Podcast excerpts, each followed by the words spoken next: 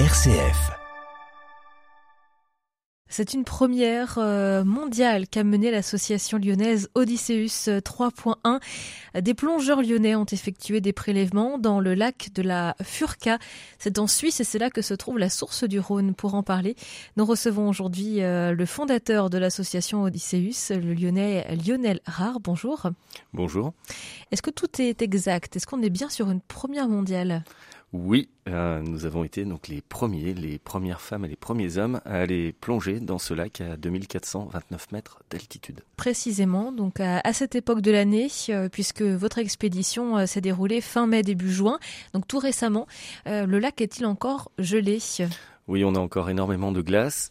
entre le moment où j'ai effectué la première reconnaissance une semaine avant euh, le début de l'aventure et le début de cette aventure, le lac a commencé à se disloquer euh, par endroits puisqu'on a eu un, gros coup de chaud, mais on, garde une belle épaisseur de glace, environ 1m50 par endroit. Et ce lac, il est important pour vous et vous ne l'avez pas choisi au hasard puisque c'est là que le Rhône, le fleuve Rhône, vient trouver sa source.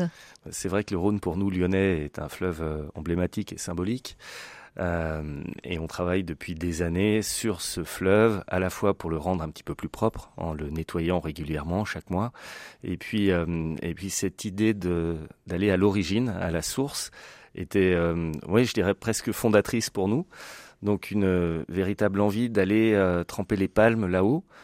Quand on s'est aperçu que personne ne l'avait fait jusqu'à présent, ça a rajouté de l'envie, de, de l'excitation à l'idée d'être les premiers. Et puis on a mis sur place euh, assez rapidement cette expédition. Cette expédition, elle a aussi une, visée euh, scientifique hein, derrière.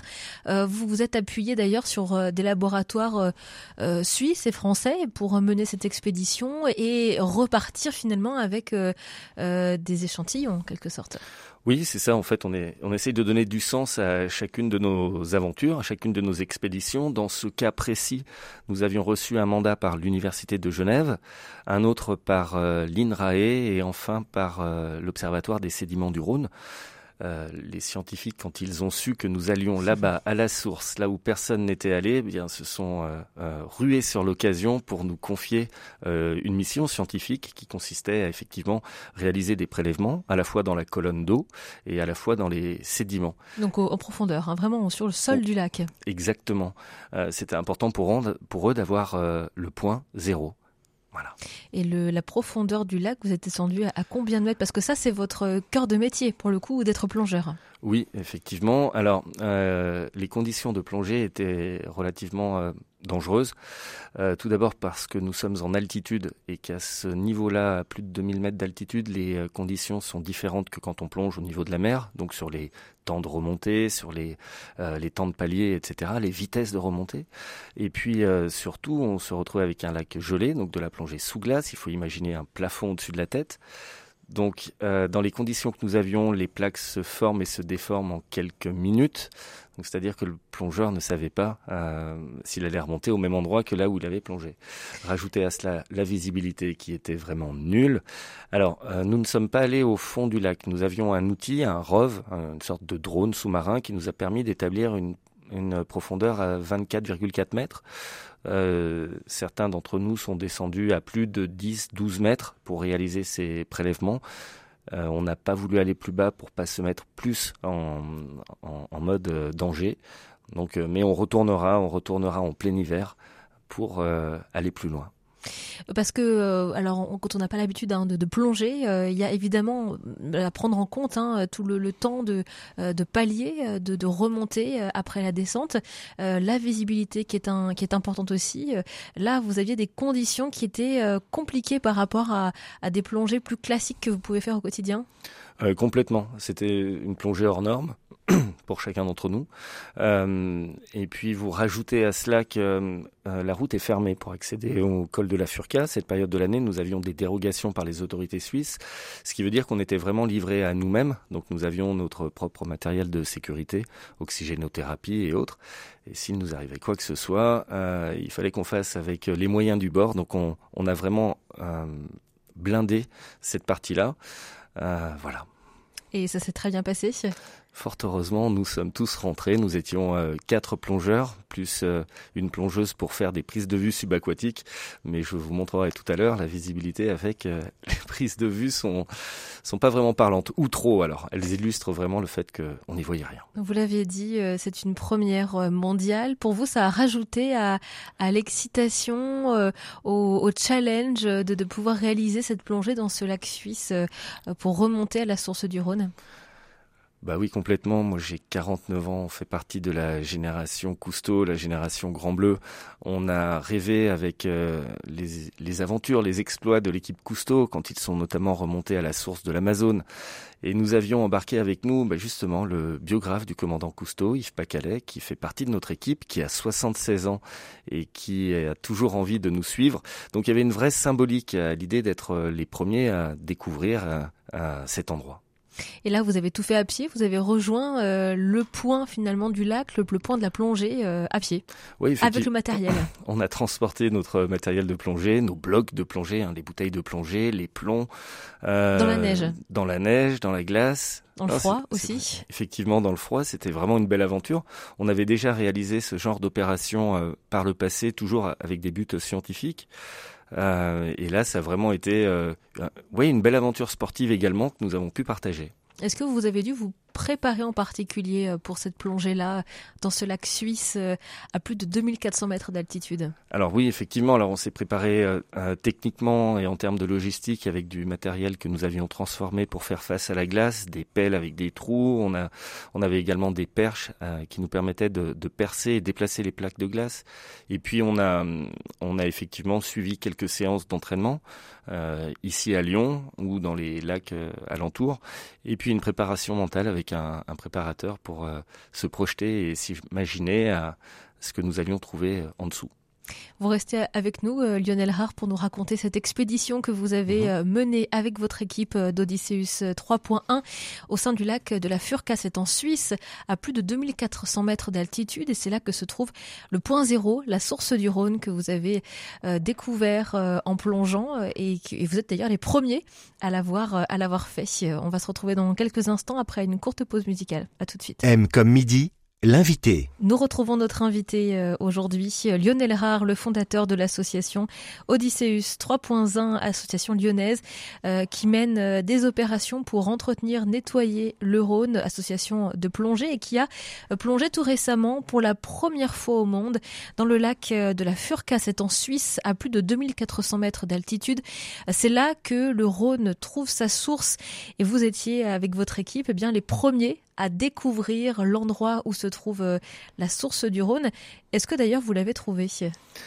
On l'a trouvé, on, ne pouvait même pas la louper. Et je peux vous, je vais vous dire une chose. Euh, j'ai eu les larmes aux yeux quand on s'est présenté avec l'ensemble de l'équipe, puisque ça faisait trois ans qu'on préparait cette, euh, cette expédition, et puis ça s'est un peu précipité ces derniers temps. L'endroit est magique, donc il faut imaginer euh, la majesté des montagnes qui nous entourent, ce lac, avec euh, ce géant de glace euh, qu'est le glacier du Rhône, qui se retire petit à petit. Et puis là, on découvre au bout du lac ce qu'on appelle l'exutoire, c'est-à-dire une, une, cascade, une petite cascade où la source du Rhône fait un mètre de large. C'est un vrai torrent de montagne. Et c'est juste génial de s'imaginer que de là, euh, cette source devient un fleuve et puis qui va jusqu'à la mer au bout de 812 km. Voilà, on est en plein dans le cycle de l'eau, on est en plein dans la ces notions de fragilité des écosystèmes, de la préservation de la ressource en eau. C'est un monde qui est à la fois immense et si fragile à la fois que euh, il y a eu beaucoup d'émotions quand on on l'a découvert pour la première fois. Et toute votre équipe, j'imagine, a partagé cette émotion. D'ailleurs, euh, qui composait euh, l'équipe que vous avez emmenée autour de ce lac de la Furca? Alors, effectivement, on a, j'ai mis sur place une équipe pluridisciplinaire. Je crois que les, le temps des explorateurs bourrés de testostérone qui vont planter un drapeau comme un conquistador est terminé et que l'aventure se vit de manière collective.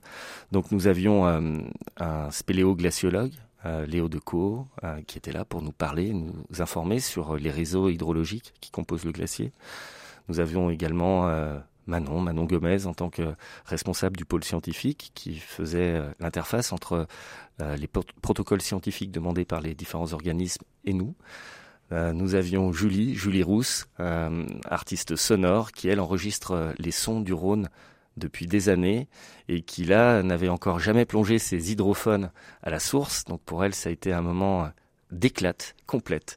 On la voyait partir avec son casque, ses hydrophones qu'elle allait plonger euh, dans le Rhône pour capter euh, les craquements, pour capter le bruit des bulles sur la glace. Euh, et donc on espère, là on va sortir un documentaire dans quelques semaines et on, va avoir une bande son de fou. Et puis, bon, je ne vais pas passer toute l'équipe en revue, mais des membres, des amis, des euh, plongeurs, euh, des non-plongeurs, euh, parce qu'on a besoin de tout le monde quand on est dans ce mode d'expédition. Voilà. Et vous avez euh, créé un campement pendant plusieurs jours autour de ce lac. Comment est-ce que vous vous êtes installé sur place? Alors effectivement, on avait un campement pour euh, installer tout le matériel au pied du lac. On était équipé donc avec euh, tout le matériel classique de plongeur. nous avions également donc ce, ce, drone subaquatique qui nous permettait d'explorer le lac. Et sinon, nous étions logés quelques kilomètres plus bas dans un dans un lodge, on va appeler ça, au milieu des bois et de la forêt, très très sympa, qui nous permettait en fait de rester concentrés sur notre mission. Euh, et puis je vais rajouter un membre auquel je pense aussi, euh, qui s'appelle Yves Pacalet, qui est le biographe du commandant Cousteau, qui est parti 20 ans sur la Calypso, écrivain, philosophe, et qui était là parce que lui avait participé à l'expédition de Cousteau à l'Amazone. Donc euh, pour lui, ça avait du sens de nous suivre d'être avec nous sur cette expédition-là. Alors toute cette équipe, hein, dans, toute cette équipe, tout le monde n'a pas pu plonger, tout le monde euh, n'est pas plongeur euh, aussi. Vous avez pu plonger pour vous, Lionel Erard, avec certains membres d'autres plongeurs. comment est-ce que ça se passe une fois qu'on est sous l'eau Est-ce qu'il y a des caractéristiques un peu particulières que vous avez découvertes dans ce lac? Je crois que déjà que la visibilité était très réduite, mais c'était dû à quoi? Alors, on a un glacier qui fond hein, suite, à, suite déjà à la période, et puis euh, cette période qui est amplifiée par le réchauffement climatique. Donc, on a un réseau hydrologique, une rivière qui coule sous le glacier et qui charrie énormément de particules, de sédiments. Ces particules sont tellement fines qu'elles restent en suspension. On a laissé plusieurs litres d'eau euh, à décanter quelques jours. Il ne s'est rien passé, elles restent en suspension. Donc on n'y voit rien. On a, allez, 5 cm de visibilité, on ne pouvait même pas lire nos outils, on ne pouvait pas lire nos ordinateurs, ça fait vraiment pas grand-chose. Euh, je pense que ce qui m'a le plus marqué, parce qu'on était là pour réaliser une mission, un travail euh, scientifique, mais ce qui m'a vraiment le plus marqué, c'est le moment où pour la première fois on, on s'immerge et puis on se laisse donc envahir par la source du Rhône. Et c'est un moment très très particulier, très fort, très fort en émotion. Euh, et je crois que je n'avais encore jamais ressenti cette sensation-là, de me dire que j'étais en train de quelque part plonger à un endroit où personne n'était allé n'était allé, pardon. Euh, J'en ai encore des frissons quand j'y pense, et on a tous partagé ce sentiment-là. Qu'est-ce que cette plongée, qu'est-ce que cette opération, elle, elle permet aussi de, de révéler euh, maintenant que vous avez pu collecter des informations scientifiques. Certaines sont encore évidemment euh, ont besoin d'être analysées, mais est-ce que euh, elles permettent d'y voir un peu plus clair aussi sur l'avenir de notre fleuve, le Rhône? Alors oui, effectivement. Donc concernant les résultats, nous aurons des études, donc euh, une étude internationale euh, entre la France et la Suisse qui va découler de ce que nous avons apporté comme échantillon, et on aura les résultats précis dans quelques mois. Euh, je crois surtout qu'on a, on, se retrouve un petit peu porteur d'un message. On, s'aperçoit que les Alpes sont le château d'eau de l'Europe avec près de 4000 glaciers qui la composent. Les scientifiques estiment que pour 2100 90% de la masse de ces glaciers aura fondu, ce qui équivaut à 30% des glaciers en moins. Euh, 3000 lacs se sont formés dans les Alpes. Donc euh, on assiste euh, là-bas euh, aux vrais impacts du réchauffement climatique. C'est une température qui augmente 2,5 fois plus vite là-haut que chez nous en plaine, avec forcément des incidences sur les territoires qui sont traversés par ces cours d'eau qui irriguent notre continent. Et on estime que pour 2050, une baisse du débit du Rhône entre 30 et 40 euh, va avoir lieu. Le phénomène est déjà enclenché. Hein, c'est pas le c'est pas le 31 décembre 2049 que ça va se mettre en route. Nous, on travaille sur Lyon, bah, comme vous l'avez dit, pour remonter les déchets, et on s'aperçoit tous les jours qu'effectivement le débit du Rhône se ralentit. Il y aura forcément des, des usages à, à modifier. Euh, et un impact fort sur notre sur nos sociétés tout simplement. Donc il faut vraiment qu'on se prépare à cela.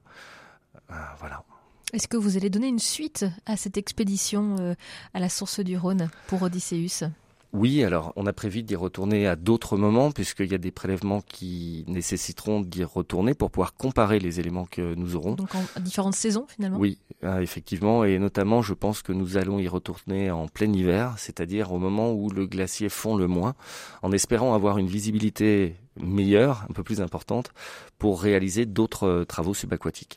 Merci beaucoup, Lionel Rard, d'avoir été avec nous. Vous continuez en parallèle de mener des, des actions sur le Rhône ici à Lyon oui, effectivement. Avec Odysseus Nous, euh, nous menons les rendez-vous citoyens. Chaque premier samedi du mois, vous pouvez nous retrouver euh, le long du Rhône, de la Saône, au parc euh, de Méribel-Jonage, dans le canal de Jonage, pour euh, à la fois remonter des déchets, mais à la fois montrer qu'il y a encore de la vie à préserver et que ça vaut le coup de se battre et d'écoper ce navire qui coule. Mais on n'a qu'une solution, c'est tous ensemble de s'y mettre. Voilà. Merci d'avoir été avec nous. Odysseus 3.1, euh, c'est le nom de votre association. Lionel Rare, vous êtes, euh, vous êtes le fondateur, le président et plongeur. Euh, vous avez mené cette, expédition également au sein du lac de la Furca, c'est en Suisse, là où le Rhône trouve sa source. C'était fin mai, début juin.